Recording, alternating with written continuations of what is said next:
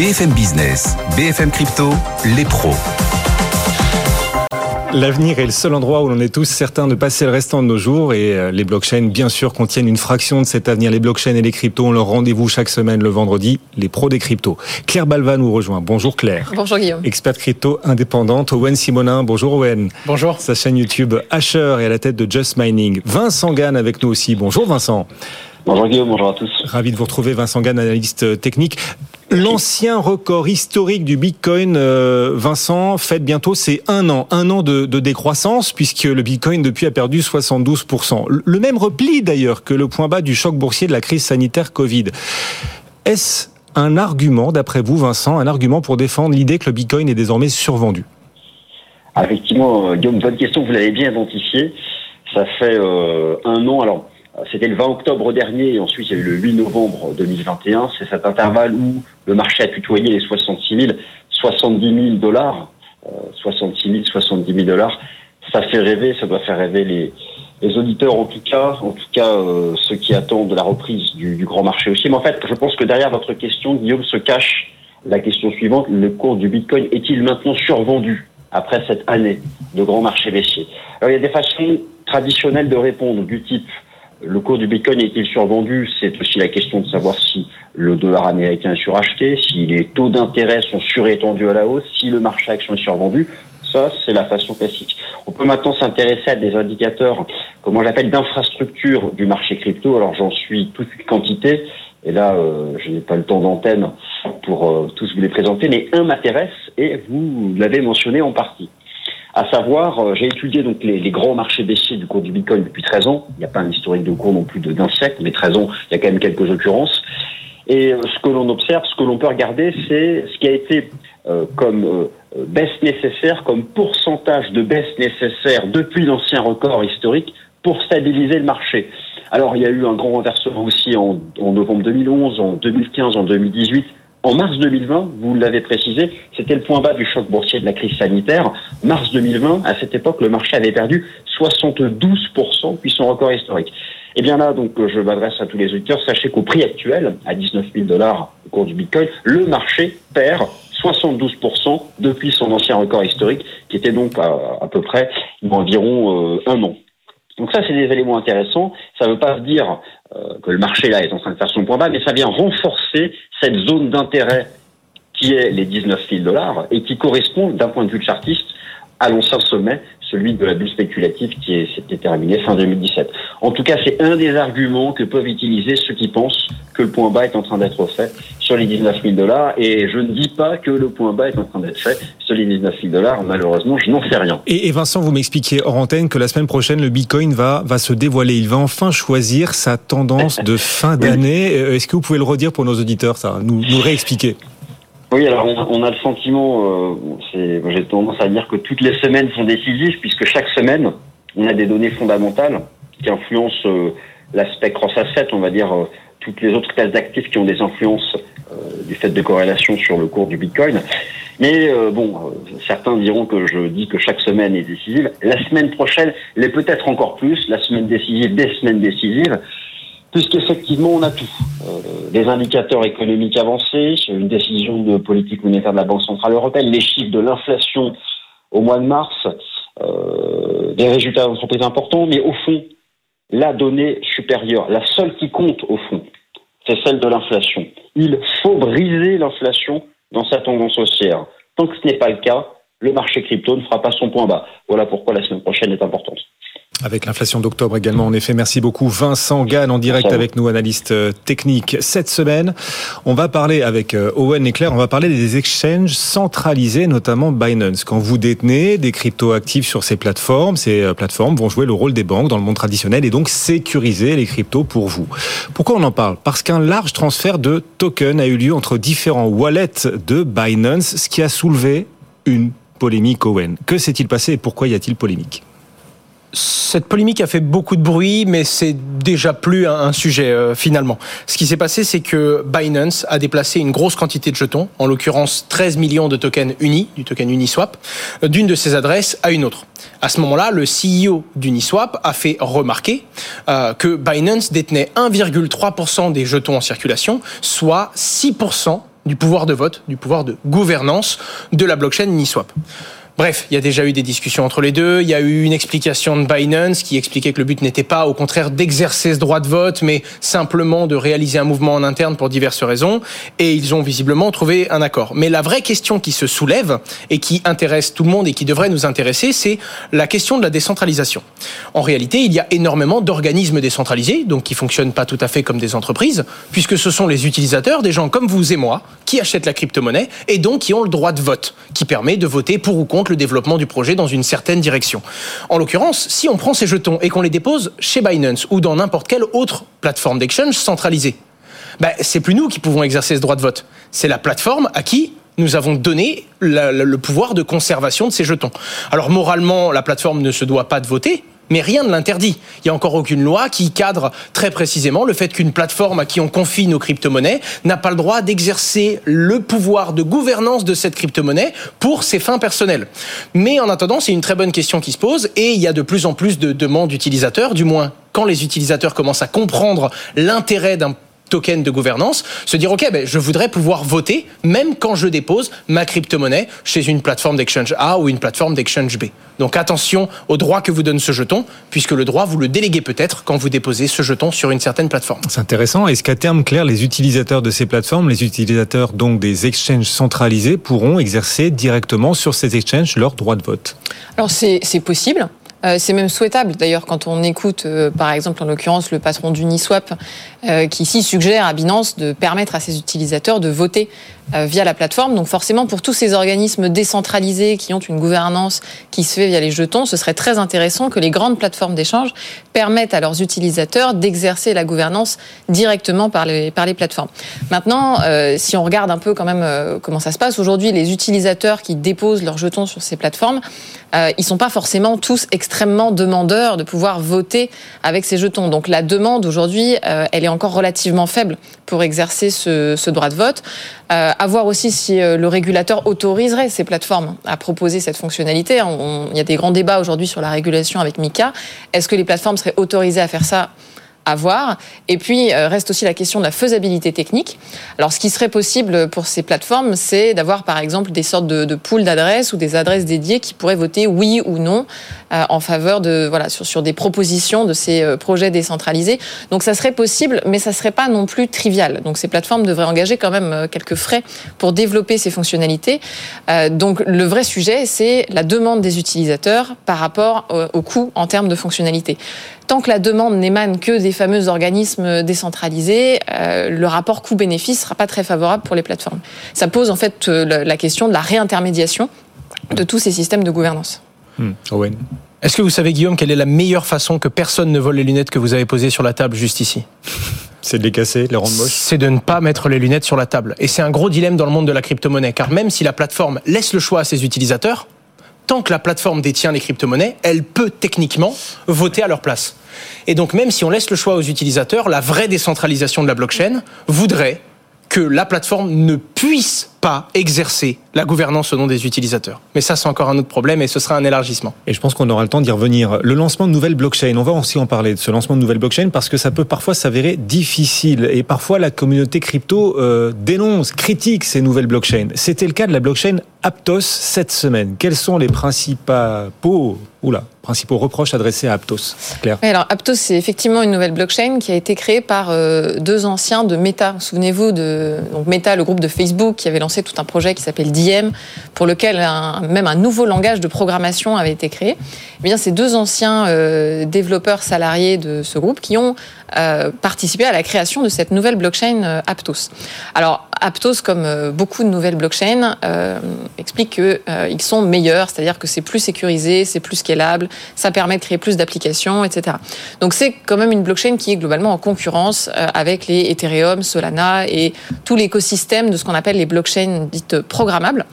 Euh, et donc la première critique qu'on peut leur faire, c'est euh, écoutez, il y a déjà plein de blockchains programmables. Il y a déjà plein d'écosystèmes qui existent. Vous êtes en train de rajouter une blockchain, ce qu'on appelle un layer one, donc une couche basse euh, protocolaire. Est-ce que c'est vraiment là la nécessité de, de l'écosystème aujourd'hui? Maintenant, tous les reproches qui ont été faits sur Twitter tournent autour du fait que c'est une blockchain qui aujourd'hui dans la répartition des jetons est relativement centralisée et concentre notamment beaucoup d'investisseurs. c'est le cas de Binance Labs, c'est le cas de FTX Ventures. Donc il y a de, vraiment des gros VC finalement qui ont investi dans cette blockchain. Donc certains parlent d'une blockchain à VC. Et puis d'autres critiquent certaines caractéristiques techniques qui sont avancées par le protocole, notamment la scalabilité, et qui disent voilà, vous avancez tel chiffre, mais en réalité, ce qu'on voit aujourd'hui, c'est plutôt un chiffre beaucoup plus bas, de l'ordre de 20-30 euh, transactions par seconde. Donc tout est encore à prouver. Hmm. Euh, ils ont récolté quand même plus de 350 millions de, dollars de la part de différents fonds, mais voilà, la, la preuve technique reste encore à faire. En effet, alors aptos, ça signifie en grec ancien, regardez, du coup, euh, lié, touché. Voilà. Et là, on touche du doigt, en l'occurrence, l'un des grands enjeux, l'un des grands défis pour les blockchains. Euh, c'est toujours ce même équilibre qu'il faut absolument essayer de trouver entre décentralisation, scalabilité, sécurité. Ce trilemme magique, ce triangle, non pas des Bermudes, mais ce triangle positif et vertueux. Est-ce qu'il existe un autre trilemme pour l'univers des, des stablecoins, en l'occurrence, Owen? Tout à fait. Et pour le coup, on en revient quand même sur des concessions qui doivent se faire, un peu comme le premier triangle que vous avez donné sur les blockchains. Le triangle des stablecoins, aujourd'hui, le trilemme, c'est le PEG, naturellement, si c'est un stablecoin adossé au dollar, donc un jeton égale un dollar, on aimerait que son prix reste le plus proche du dollar possible. S'il tombe à 20, 30 ou 40% de la valeur d'un dollar, c'est un échec. C'est d'ailleurs la priorité dans les trois valeurs. Beaucoup de gens estiment qu'un stablecoin qui perd son PEG n'a plus d'intérêt du tout. La deuxième chose, ça va être la décentralisation. C'est-à-dire que ça peut être très bien, il y a énormément de gros stablecoins aujourd'hui qui ne le sont pas, comme l'USDC ou l'USDT, puisqu'ils ont dans un coffre en banque théoriquement la valeur du nombre de stablecoins émis. Donc si on veut proposer 1000 stablecoins sur la blockchain, on doit avoir l'équivalent d'une caution de 1000 dollars en banque, ce qui permet d'avoir un PEG parfait. Mais le problème, c'est que c'est centralisé, ce qui veut donc dire qu'on peut réguler l'entreprise, bloquer certaines transactions, et donc ça perd du goût de la décentralisation, de la liberté et le côté incensurable de la blockchain. Et donc son stablecoin dans notre portefeuille peut se retrouver gelé, bloqué par, euh, par exemple la volonté d'un régulateur. La dernière chose serait l'efficience du capital. Beaucoup de blockchains vont par exemple expliquer qu'on doit surcollatéraliser un stablecoin. Pour être sûr qu'un stablecoin à 1 dollar reste à 1 dollar, on devrait bloquer l'équivalent de 2 ou 3 dollars. Et donc, à ce moment-là, si on veut récupérer ces droits dollars, on doit rendre le stablecoin, garantissant ainsi sa stabilité et son paye. Mais à ce moment-là, on perd en efficience de capital. On doit bloquer 3 pour avoir 1. Et donc, le stablecoin le plus efficient possible serait un stablecoin qui nous demanderait de bloquer 1 pour pouvoir proposer 1. Et donc c'est toujours pareil. Tout le monde essaye de, d'essayer de, composer le plus décentralisé possible, mais avec un meilleur PEG, etc. Les stablecoins qui, selon beaucoup, se sont rapprochés le plus possible de ce triangle et de cette stabilité sont les stablecoins dits algorithmiques. Mais pour l'instant, il n'y a toujours pas de consensus là-dessus. Et l'un des plus gros, l'UST, a totalement perdu son PEG et est venu un petit peu éclater la légende des, des stablecoins algorithmiques. Mais en tout cas, il y a toujours une très grosse concurrence sur ce segment-là. Et naturellement, il y a encore des recherches, on en parlait sur les blockchains d'infrastructure avec Aptos qui se lance. Euh, tout, tout, le monde, que ce soit les blockchains d'infrastructure ou encore les stablecoins, on n'a pas encore de standard parfait. Tout le monde essaye de se battre et tout le monde essaye de proposer un moteur infaillible, mais pour l'instant, chacun essaye de proposer et d'améliorer certains axes en montrant les faiblesses des autres, ce qui crée un jeu de la concurrence plutôt sain, car de fil en aiguille, et plus on avance, plus on fait des échecs, plus on en tire des leçons, et plus on avance vers des standards qui seront solides et utilisables. C'est la quête d'un nombre d'or en quelque sorte. Hein. Voilà, les stablecoins en quête d'un nombre d'or, les euh, blockchains d'infrastructure également en quête d'un nombre d'or. Alors les investisseurs, eux, ils espèrent un cours parfait ou un cours à fort potentiel sur euh, les cryptos pour euh, investir, retrouver un peu de potentiel quand même sur euh, l'Ether, sur Bitcoin et le retour d'un bull run. Alors jusqu'ici, on va en parler, jusqu'ici le marché crypto a vécu de cycles rythmés par les halvings. Est-ce que vous pourriez nous expliquer l'un et l'autre ce qu'est un halving et pourquoi le Bitcoin, Claire, pourquoi le Bitcoin a tendance à devenir haussier suite à un halving?